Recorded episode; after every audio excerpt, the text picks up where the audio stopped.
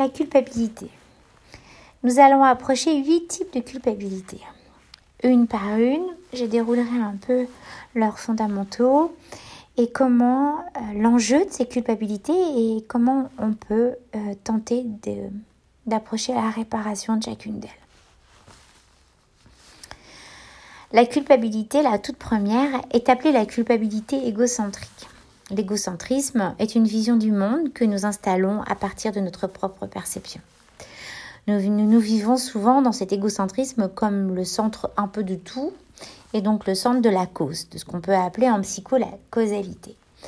La toute-puissance et la fierté sont une manifestation de cette position égocentrique. Par exemple, euh, nous ne pouvons nous sentir fiers de ce qu'un proche, un de nos enfants ou un parent a réalisé alors que nous n'y sommes pour rien.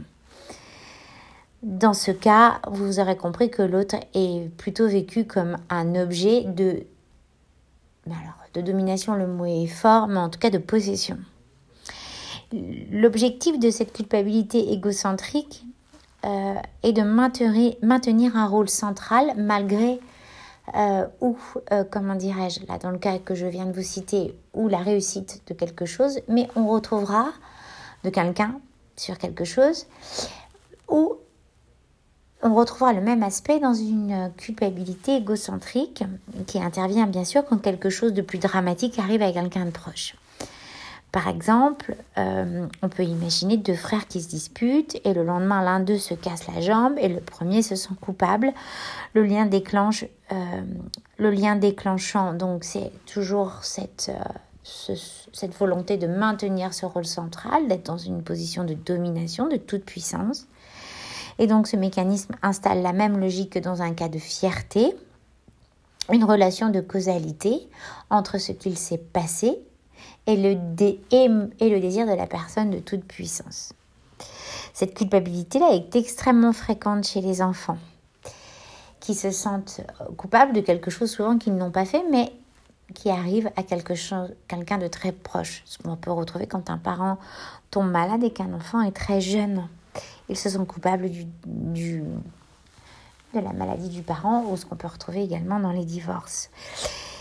Mais remarquons que cette culpabilité qui est extrêmement fréquente, cette culpabilité égocentrique, hein, qui est extrêmement fréquente chez les enfants, peut tout l'être tout autant chez les personnes qui, euh, qui vont agir de façon réactionnelle ou parfois malgré tout chronique comme des enfants.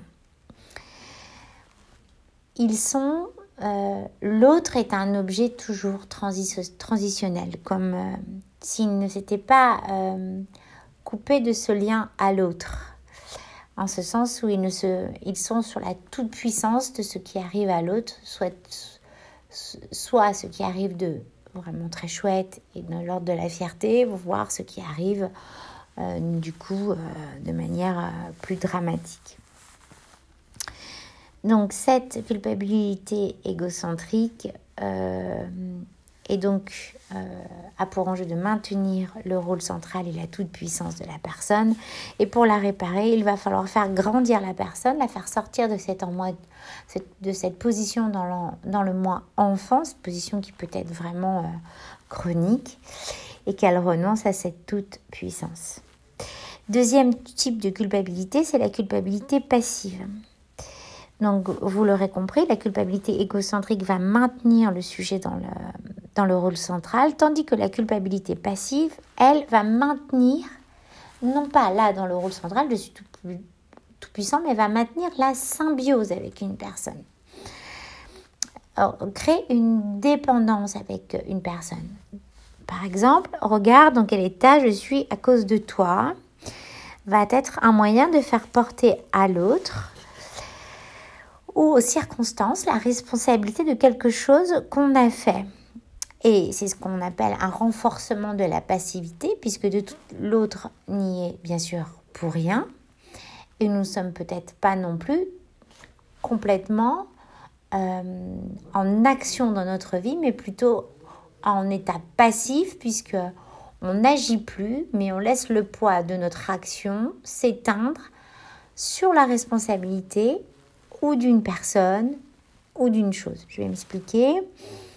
Euh, donc, euh, c'est euh, ce qu'on peut retrouver quand on a un lien à une personne, mais aussi à une drogue ou à un comportement obsessionnel compulsif. C'est la faute de la drogue, c'est la faute de mes addictions, c'est la faute de mon comportement, c'est la faute de, c'est la l'autre, mais ce n'est jamais de ma faute. Donc c'est une culpabilité qui existe, mais qu'on fait passer par une tierce personne ou euh, un autre lien. Alors elle, constitue un ciment, elle constitue euh, une sorte de mortier là qui renforce la dépendance, soit à une drogue, soit à une personne.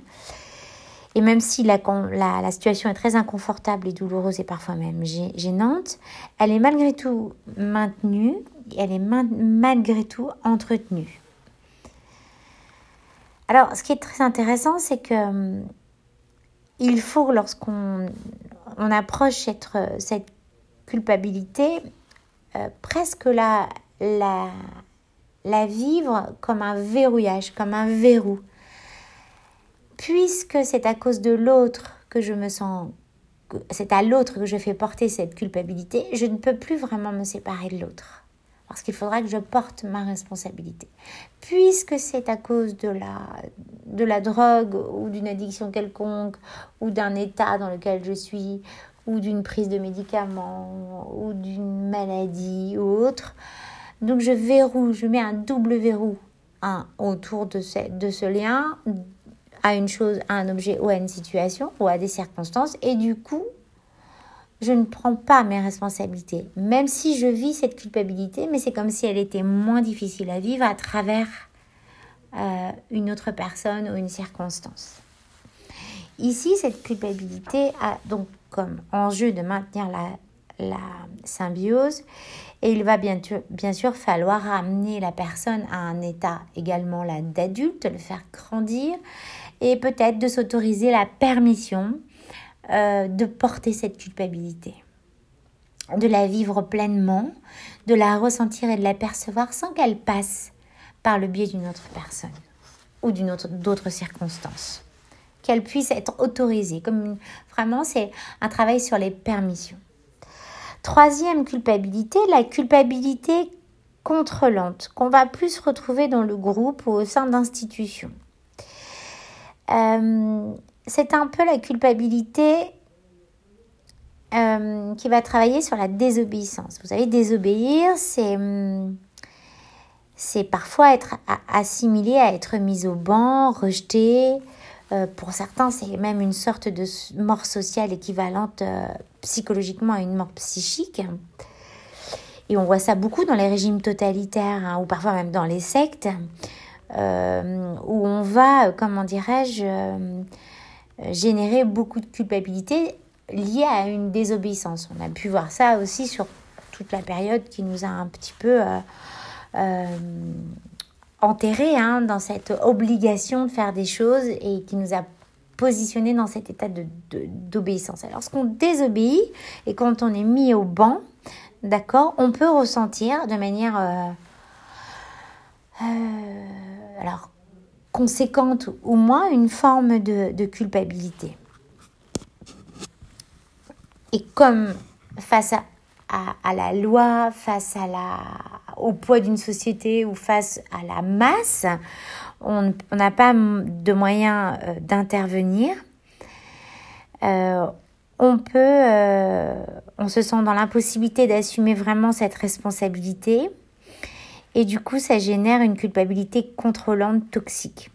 Alors ça, quand je dis contrôlante, c'est-à-dire que les sectes, le pouvoir, les régimes totalitaires vont utiliser cet espace de culpabilité contrôlante pour permettre aux personnes de continuer à obéir et du coup ça leur permet euh, de mobiliser et euh, ça, permet à ces sociétés de mobiliser et de maintenir les interventions individuelles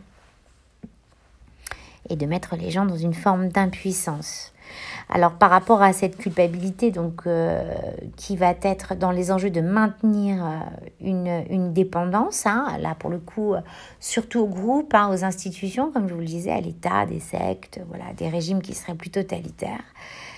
Euh, la réparation va être ben, la désobéissance, Ça, c'est bien sûr la première. Ou alors d'essayer en groupe de changer les règles du système ou de regarder si ces règles sont vraiment des règles solides et qui répondraient finalement à la loi. Euh, donc là, nous sommes à la troisième culpabilité. Nous allons aborder la quatrième culpabilité, qui est une culpabilité euh, systémique. Alors, cette culpabilité, on va plus la retrouver... Euh, comment je vais vous expliquer ça Parce qu'elle est un peu complexe. C'est la culpabilité des individus qui sont prêts à se sacrifier, à sacrifier leur vie ou leur bien-être pour la vie du groupe qui doit perdurer. On trouve ça plus, cette, culpabilité, euh, dans des enfants, ce qu'on appelle les parents inversés, des enfants qui ont un rôle de parents inversés et qui vont faire passer leur, leur propre sécurité après celle du, de leurs parents. Euh, c'est euh, ce qu'on appelle en analyse transactionnelle une symbiose inversée, inversée hein. c'est-à-dire que cette symbiose consiste à attribuer à un enfant euh, un rôle et euh, des responsabilités qui sont normalement ceux de leurs parents. Alors à ce moment-là, l'enfant prend soin de ses parents, non pas dans l'état du moi enfant dans lequel il devrait se euh, situer, mais dans l'état du moi parent. Et, et donc du coup, il n'a pas d'autre choix que de se, comporter, de se comporter comme ça, ou sinon il se verrait reprocher euh, par le système, par les parents, son attitude non responsable. Euh, euh, vous savez, c'est un peu les mots qu'on dit. Hein, alors, c'est un peu normal à, certains, à certains moments, mais certains parents peuvent dire bah, tu n'es pas assez sage, tu dois, tu dois te comporter plutôt, euh, en, plutôt que prévu en parent pour que nous, nous puissions arriver à gérer nos, nos, vies, nos, états, nos états d'être, nos humeurs. Et du coup, euh, ici, à ce moment-là, dans cette culpabilité systémique liée au système, alors c'est le système, c'est souvent la famille hein, liée au système, l'enfant va se retrouver avec le poids d'une culpabilité qui va être il faut que je prenne soin d'eux avant de prendre soin de moi, que je me je leur permette d'exister avant d'exister moi-même. Et donc dans cette culpabilité systémique, euh, dont l'enjeu va être de maintenir l'intégrité de la famille. Mon rôle, c'est de maintenir cette intégrité, de ne pas la briser. Si jamais quelque chose se passait, j'en supporterais une culpabilité terrible. Eh bien, pour soigner euh, ce type de problématique, euh, c'est de retravailler la position de nos patients dans ce mois enfant et de remettre les symbioses à l'endroit.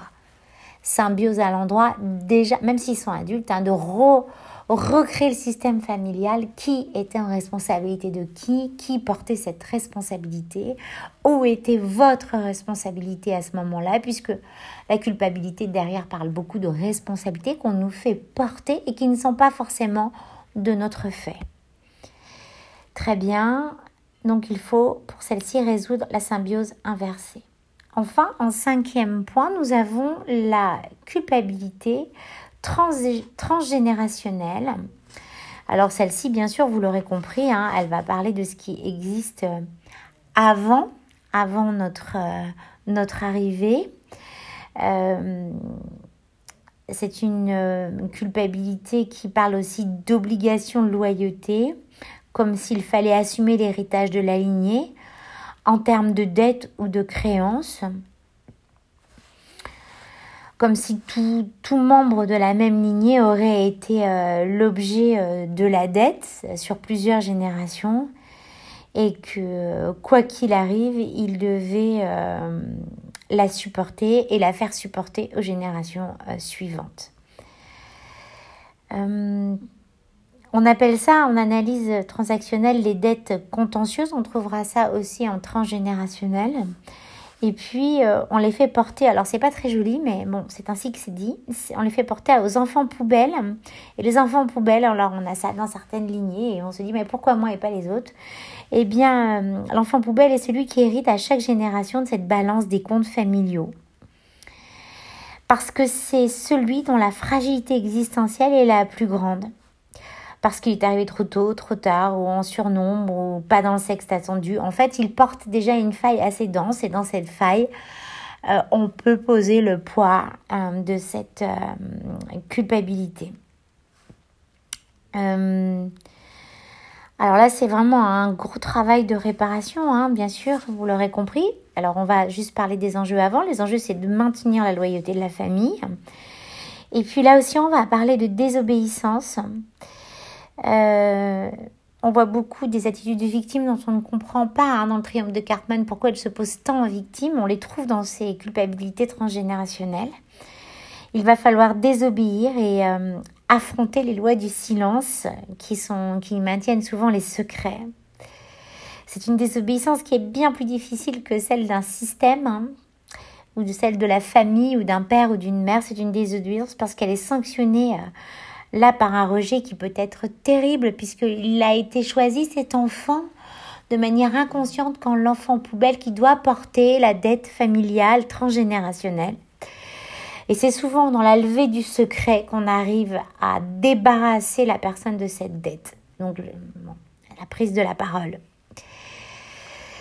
Après, il y a aussi la possibilité de travailler ce qu'on a travaillé euh, dans l'empreinte de naissance avec euh, le système familial repositionné. Chacun retrouve sa place et chacun porte le fardeau qui doit lui être porté.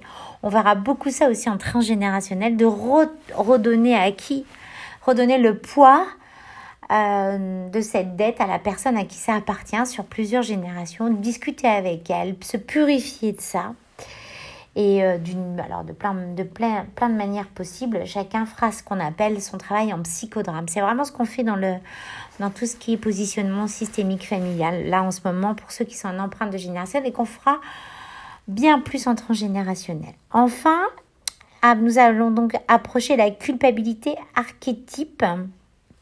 Alors celle-ci elle est un alors comment vous l'expliquer? Euh, elle a beaucoup été, elle a beaucoup été utilisée par, euh, euh, Jung et elle, euh, elle parle vraiment. c'est comme une culpabilité qu'on aurait stockée dans nos inconscients depuis la nuit des temps, qui serait en rapport avec de hautes trahisons euh, vous savez, euh, les, les, mythes des meurtres de frères, les mythes de, de, de, les meurtres de frères ou du père. On est sur des mythes oedipiens, voilà, des choses euh, où on va on va créer une turbulence catastrophique dans la famille ou dans, ou dans une société. Et donc, euh, lorsqu'on est l'objet de ce mouvement, alors ce qu'on va trouver nous aussi beaucoup en thérapie, hein, c'est-à-dire quand on fait bouger nos patients, les lignes de nos patients, on va toucher cette culpabilité archétype, c'est-à-dire que qui va-t-on tuer en levant un secret? Qui va-t-on tuer en changeant euh, de position dans la famille? Euh, je vous entendez cette phrase, je vais, mais je vais la tuer, quoi. Elle va en mourir et je serai responsable de, ce, de sa mort. En disant ça, en faisant ça, en, en créant ce mouvement euh, euh, vraiment conséquent, presque radical, catastrophique dans la famille. Eh bien, en fait, quelque part, on réveille chez nos patients cette culpabilité archétype. Alors, cette culpabilité archétype, Bien sûr, son enjeu, ça va être, comment dirais-je, de, euh, de surtout ne pas créer, euh, de ne pas être responsable de la mort de quelqu'un. Mais c'est très archétypal, hein, je veux dire, c'est pas, ça n'arrivera pas. Mais vous l'entendez dire, je vais le tuer si je révèle ça ou si j'agis comme ça. Et puis, c'est d'apprendre à se pardonner. Euh, à, apprendre à, presque à expier quelque chose, à se dire bah ok ben bah, c'est de l'ordre du pardon. Je, me pardonne ce qui va se passer. Vraiment, c'est pas, je ne demande pas le pardon à quelqu'un d'autre, je, le prends pour moi. Voilà, donc ensuite, euh, nous allons arriver à celle que vous connaissez peut-être un peu plus, qu'on va appeler la culpabilité réactionnelle ou du survivant, et qui va se manifester surtout après des circonstances traumatisantes telles que des accidents, des décès, des drames collectifs. Donc des attentats et autres. Hein, alors cette culpabilité, bien sûr, là non plus, n'est pas explicable par la logique. Hein. Vous, on voit ça chez les enfants victimes d'abus sexuels hein, ou des otages qui ressentent des culpabilités alors qu'ils sont victimes. C'est comme si à partir d'un niveau d'intensité, le traumatisme déclenchait cette culpabilité-là certains psy disent qu'il s'agit d'un phénomène contre-transférentiel. L'état de choc abaisse la défense euh, presque psycho-immunitaire de la personne. Et euh, à la manière de certains neuroleptiques, voyez, euh, on a une sorte d'état de suggestion hypnotique. Et, ces états-là, elles assurent d'ordinaire l'étanchéité vers nous. Et bien là, elles vont, elles vont elles vont assurer l'étanchéité presque vers l'autre. Et, euh, et quand elles sont abaissées à ce point-là, la victime est victime elle-même en fait, au sens du passage à l'acte. Et en fait, elle absorbe toutes les émotions, les siennes, mais celui de l'agresseur.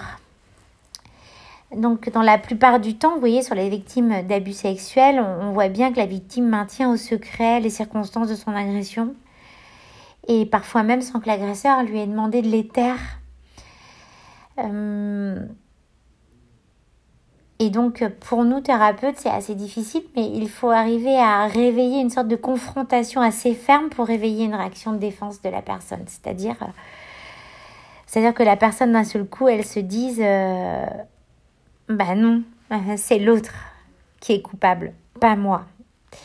Et en fait, beaucoup de thérapeutes ont, travaillé cette culpabilité réactionnelle du survivant euh, en travaillant le syndrome de Stockholm.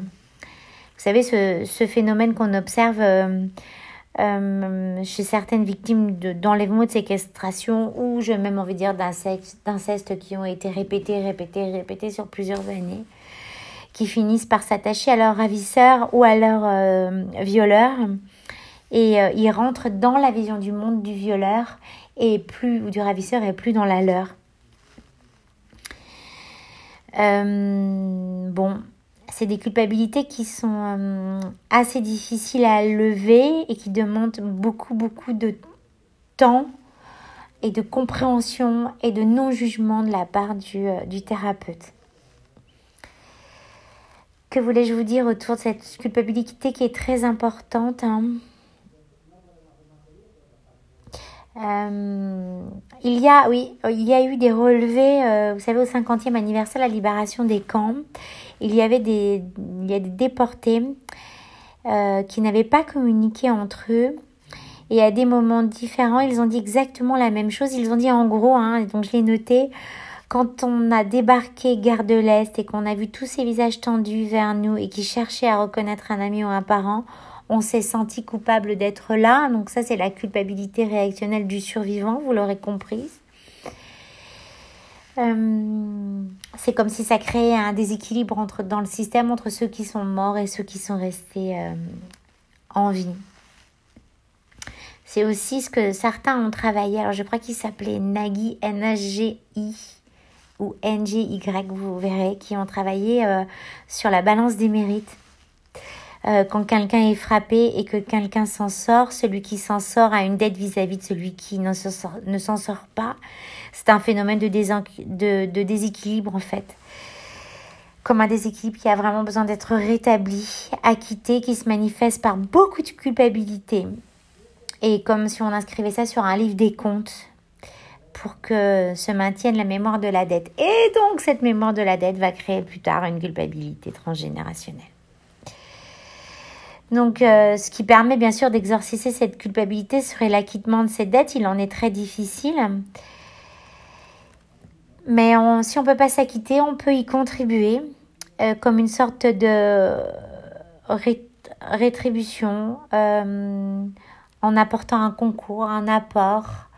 c'est ce qu'ont fait beaucoup de certaines, certaines, personnes sorties des, certaines personnes sorties des camps qui ont parlé ce que font aussi des, certaines personnes d'abus. Elles parlent, elles racontent leur histoire. C'est vraiment un espace euh, peut-être d'ouverture vers la résilience. Voilà, cette, euh, euh, sur cette culpabilité du survivant qu'on va, trouver, qu'on va vraiment trouver dans le post-trauma. Enfin, il existe malgré tout pour conclure une culpabilité bienfaisante, peut-être. nous pourrions dire ceci euh, ainsi. Nous avons euh, euh, fait un réquisitoire des culpabilités. Là, nous, l'avons vraiment dressé en sept points, mais, mais reconnaissons aussi les bienfaits de la culpabilité qui peut être saine à certains moments. Elle installe des limites, cette culpabilité. et certaines personnes qui ont exclu celle-ci peuvent ne plus avoir de garde-fou sens propre comme au sens figuré. Parfois, elle peut ouvrir euh, du coup la, la porte à un monde meilleur grâce justement à ce garde-fou. Elle peut être aussi un aiguillon qui se permet de, de, de se poser les bonnes questions, à, à condition bien sûr de ne pas rentrer dans les pathologies de la culpabilité que vous venez de voir.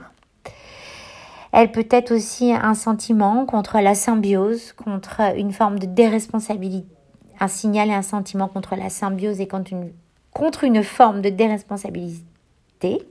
Oui, déresponsabilité.